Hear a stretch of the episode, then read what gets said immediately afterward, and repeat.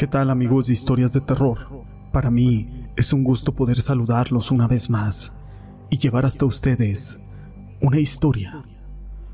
Un hombre alto, de aspecto elegante de impecable traje negro, compuesto por una chaqueta corta, una camisa, un pantalón ajustado y un sombrero de ala ancha, deambula por la profundidad de la noche en los solitarios tramos en que se unen los pequeños pueblos de México rural Anda sobre el lomo de un caballo enorme y de color negro azabache.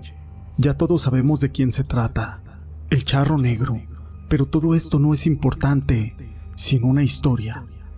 Mi nombre es José Llamas y te presento Tres almas vendidas al diablo.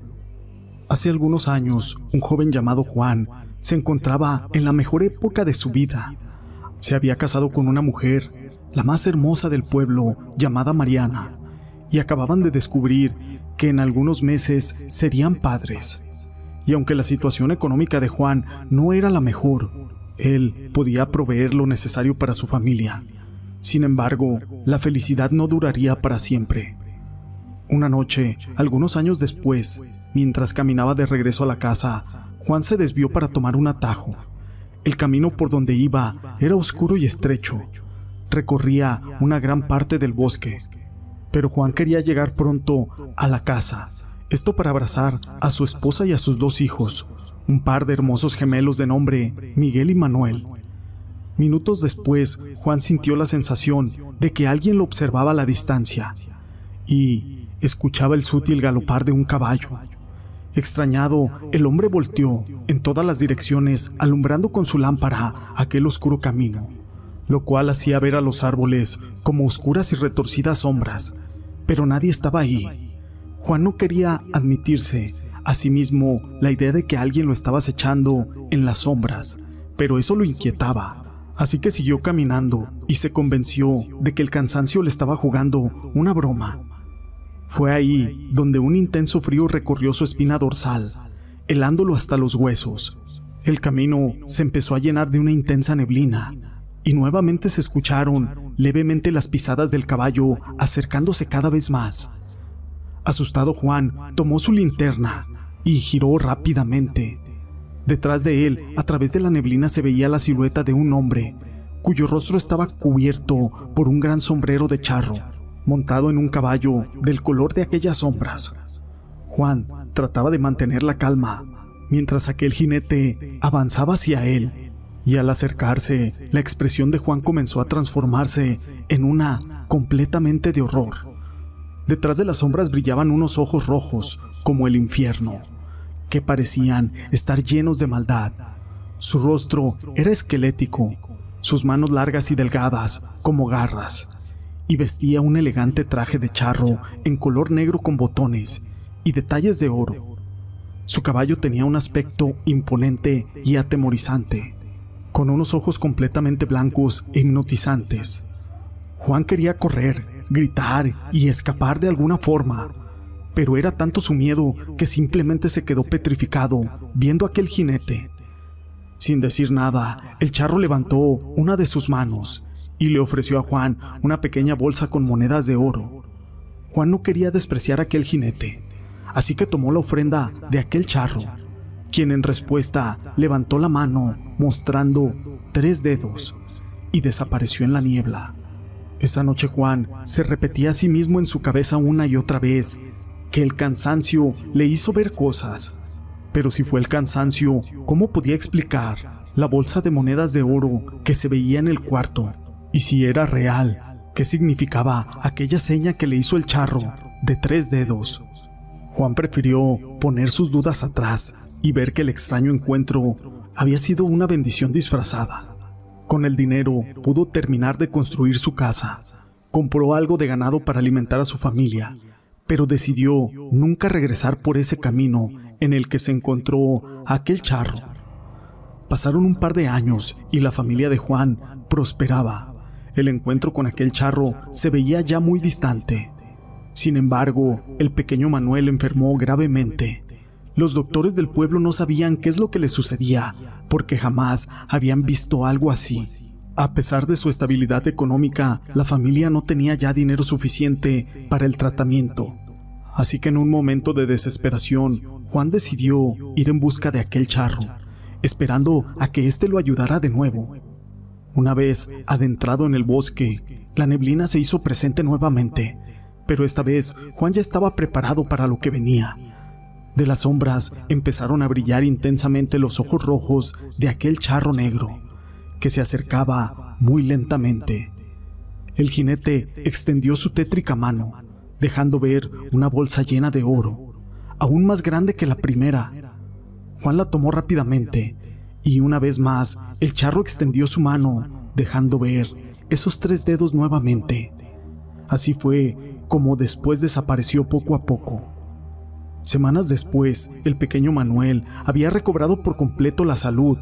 La familia estaba ahora más unida que nunca, y con el dinero que sobró, Juan empezó a ampliar la granja, que poco a poco había ido construyendo.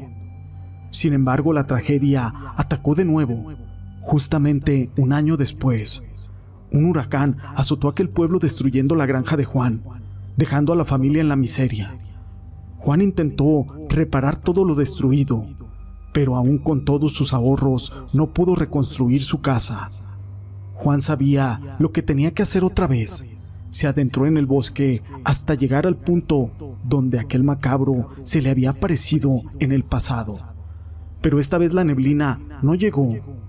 Juan esperó durante un par de horas y cuando estaba a punto de darse por vencido, escuchó nuevamente aquel galopar de un caballo. De un giro, Juan pudo ver cómo se formaba de entre las sombras la figura de aquel charro, pero esta vez el jinete no se acercó a Juan. Él se quedó inmóvil, viéndolo con sus ojos enrojecidos. Juan se acercó a aquel charro, y durante unos intensos segundos intercambiaron las miradas, hasta que aquel macabro ser levantó su mano y le extendió a Juan una bolsa más grande de oro. Era la bolsa más grande que hubiese visto en su vida llena de oro. Juan la tomó codiciosamente y, al levantar, pudo ver cómo el charro negro levantaba ahora solo un dedo y desapareció en el aire. Juan regresó a su casa y se durmió feliz, al lado de su hermosa esposa, con la sensación de que todo mejoraría sin embargo, un par de horas después, fue despertado por un intenso frío, y fue cuando se dio cuenta que su esposa ya no estaba. Confundido, Juan se levantó y fue al cuarto de sus hijos, pero tampoco la encontró. Aterrado, Juan bajó por las escaleras y vio la puerta abierta de par en par, dejando ver una espesa neblina que había en el exterior, donde apenas podía ver las siluetas de su esposa y de sus dos hijos. Juan corrió hacia ellos, pero a la mitad del camino sus piernas se entumecieron. No podía caminar. Quería gritar, pero tampoco podía hacerlo. Estaba inmóvil. Su cuerpo se llenó de un frío horrible. No podía ni siquiera mover las manos. No podía ni siquiera rezar. Fue justamente en ese momento cuando escuchó el familiar sonido del caballo acercándose y la sombra del charro negro apareciendo frente a su esposa y a sus hijos extendió su huesuda mano para invitarlos a montar con él. Juan se sentía totalmente aterrado. Por más que quería llamar a su esposa y a sus hijos y advertirles del peligro, no pudo.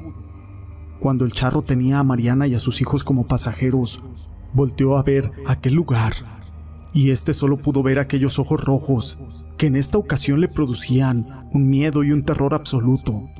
El charro levantó nuevamente la mano, mostrándole a Juan tres dedos y dando la vuelta desapareció en la noche junto con su familia. Fue en ese momento cuando Juan entendió todo. Tres dedos, tres bolsas de oro, pero tres almas vendidas al mal. Esta historia la quise compartir con ustedes. Fue escrita por mi amigo Tiago de Luna, quien le mando un saludo. Si les ha gustado la historia, déjenme su pulgar arriba. No olviden en compartir sus comentarios. Y no me quiero despedir sin antes mandar unos saludos. En esta ocasión es un saludo muy especial para María Montes que cumple años, para Berta Vázquez, Ángeles Cedillo, Rosiris Paredes, Enrique Betancourt, Lisette Dubón, Sandra Delgado, Gabriel Pérez, Luis Alberto Bautista Hernández, Cristiane Aramán, José Arturo Mendoza, Byron Richard, Andrea del Ángel, Elisa Martínez, Elizabeth Molina, Teresa de Jesús García, Eugenio Jiménez, Demetrio Martínez, persona El Próximo Muerto 1, Guadalupe Chicas, Rubén Wright, Natalia Acevedo, C. Líder, Héctor Cástulo, Ricardo García, para mi buena amiga Ani GP, Nolan Ryan, Daniel Varela, David Morales y sus pequeños hijos, Aurora Lara, Noé Núñez. Sé que me faltaron algunos, pero a todos ellos y a ti, gracias por ser parte de este canal.